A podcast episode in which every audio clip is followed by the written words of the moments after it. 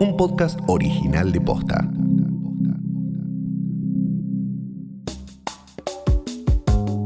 ¿El coronavirus puede estar en el aire o solo se transmite por contacto directo? ¿Funcionan los anticuerpos? ¿Por qué no se puede combatir como al resto de las enfermedades virales? Hay muchas preguntas sobre la pandemia y algunas respuestas. En este episodio te explicamos lo que sabemos y lo que todavía no tanto. Hoy es martes 7 de julio. Soy Martina Soto Pose y esto pasó posta. La información sobre el coronavirus a veces va y viene. Hace unos días, la Organización Mundial de la Salud dijo que el virus no podía permanecer en el aire y que la principal vía de transmisión era de persona a persona.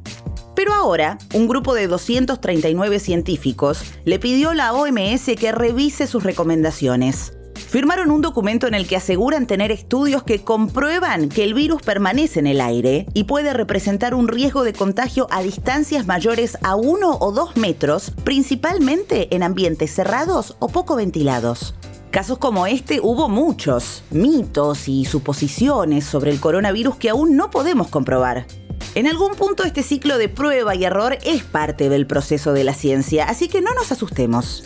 Pero igual, vale hacer un repaso sobre las cosas que sabemos y las que no. ¿Qué debates hay sobre el coronavirus? En todo este tiempo, más o menos, teníamos la certeza de que si tuviste coronavirus, no te podías volver a contagiar. Pero, ¿es tan así? Soy Marisol San Román, tengo 25 años, soy científica social, estoy viviendo en Madrid, donde me encuentro haciendo una maestría en administración. Marisol San Román fue la paciente número 130 de coronavirus en Argentina. Se contagió un 10 de marzo, presuntamente por compartir un lápiz labial con una chica en Madrid. Cursó la enfermedad en Argentina, estuvo internada cuatro veces y un 15 de abril su test de PCR dio negativo.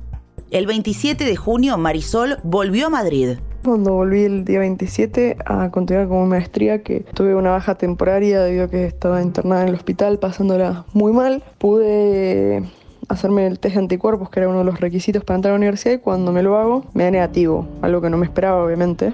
Lo vuelvo a hacer, me vuelve a dar negativo, y voy el viernes al hospital, y lo que me explican es que entre el primero y el tercer mes está viendo el tema de la pérdida de los anticuerpos. Lo que me recomendaron los médicos, cuidarme como si no hubiese tenido nunca coronavirus, cuidarme igual que otras personas, con un barbijo, con el alcohol en gel, desinfectando y todo, como si no hubiese pasado por la enfermedad. ¿Y qué significa eso? Ahora es como si no hubiera pasado nada? Seguramente muchas personas están preguntando, pero esto quiere decir que te vas a contagiar o no te vas a contagiar. No me dieron una respuesta no, no se sabe. Se cree que vos sos una persona como cualquier otra que no haya transcurrido la enfermedad y que te puede pasar. Entonces por eso te recomiendan que te cuides muchísimo como una persona que no transcurrió la enfermedad. Marisol recomienda tener los cuidados que tenemos todos. Lavarse las manos, usar tapabocas, desinfectar los productos que traemos del exterior. No tengo miedo. Cuando me enteré obviamente me, me causó un poco de shock porque no me lo esperaba. Yo decía, esto está mal, justamente porque hace un mes atrás hice la última donación. Pero bueno, en todo momento se sabía esto el tema de los anticuerpos que podía pasar, no, no era algo raro. Cuando a mí me,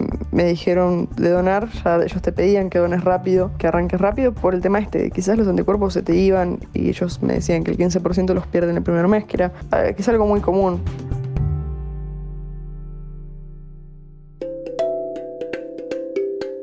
Hablamos al principio de este episodio de los estudios que afirman que las microgotas del virus permanecen en el aire y pueden contagiar. Entonces, si comparto un ambiente cerrado con un infectado, ¿me voy a contagiar sí o sí? Bueno, tampoco lo sabemos a ciencia cierta. Soy Dana, mi lugar de trabajo es una oficina de manera presencial y uno de mis compañeros dio positivo por coronavirus y yo fui un contacto estrecho, lo que significa cuando estás en contacto más de 15 minutos a menos de 2 metros de distancia, hasta dos días antes de la aparición de síntomas. Cuando Dana se enteró de que su compañero había dado positivo, pensó que indefectiblemente ella también estaría contagiada. Pero... Pensé que no había chances de no haberme contagiado. Tuve que hacer 14 días de aislamiento. Como no tenía síntomas, no correspondía hacer el hisopado. Me quedé en mi casa, estuve atenta a ver si aparecía algún síntoma, pero la verdad es que no tuve nada. Y bueno, se considera que si estás 14 días sin síntomas, o lo cursaste asintomáticamente o no te contagiaste. Otro caso.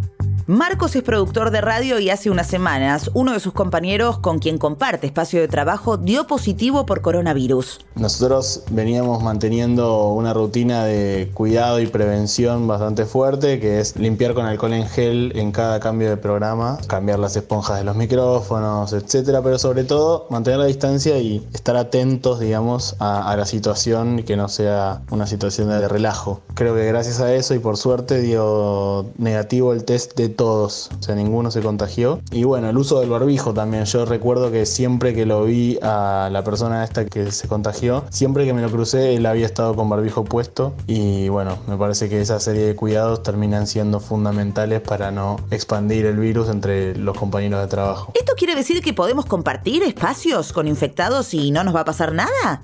Desde luego que no. Pero sí nos da la pauta de dos cosas. Por un lado, hay mucho sobre el comportamiento del virus que todavía no sabemos.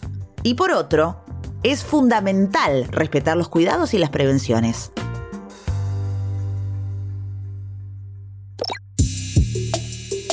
Seguramente escuchaste hablar de la inmunidad de rebaño.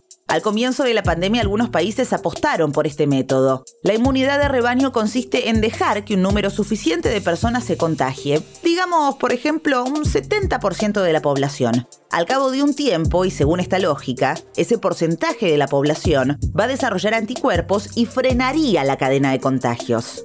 Este es el modelo de protección que se utiliza en las vacunas, inmunizar a la mayor cantidad posible de personas para frenar el avance de los contagios.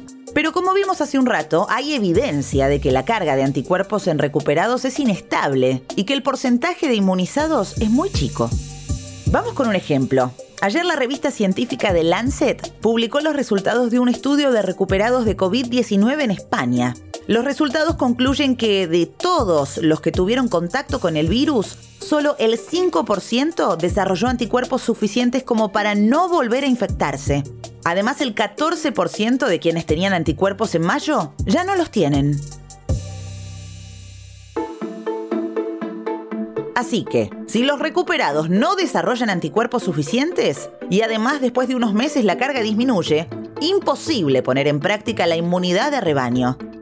Conclusión, el COVID-19 es un virus nuevo al que la ciencia todavía le está sacando la ficha. Lo que sí sabemos es que es importante tomar todas las medidas de prevención que podamos. Esto pasó posta, es una producción original de posta. Escúchanos de lunes a viernes, al final del día en Spotify, Apple Podcast y en todas las apps de podcast. Búscanos en Instagram y en Twitter. Somos arroba postafm. En la producción estuvieron Galia Moldavsky y Fede Ferreira. Nuestro editor es Leo Fernández. En la dirección general, Luciano Banchero y Diego del Agostino. Soy Martina Sotopose y esto pasó posta.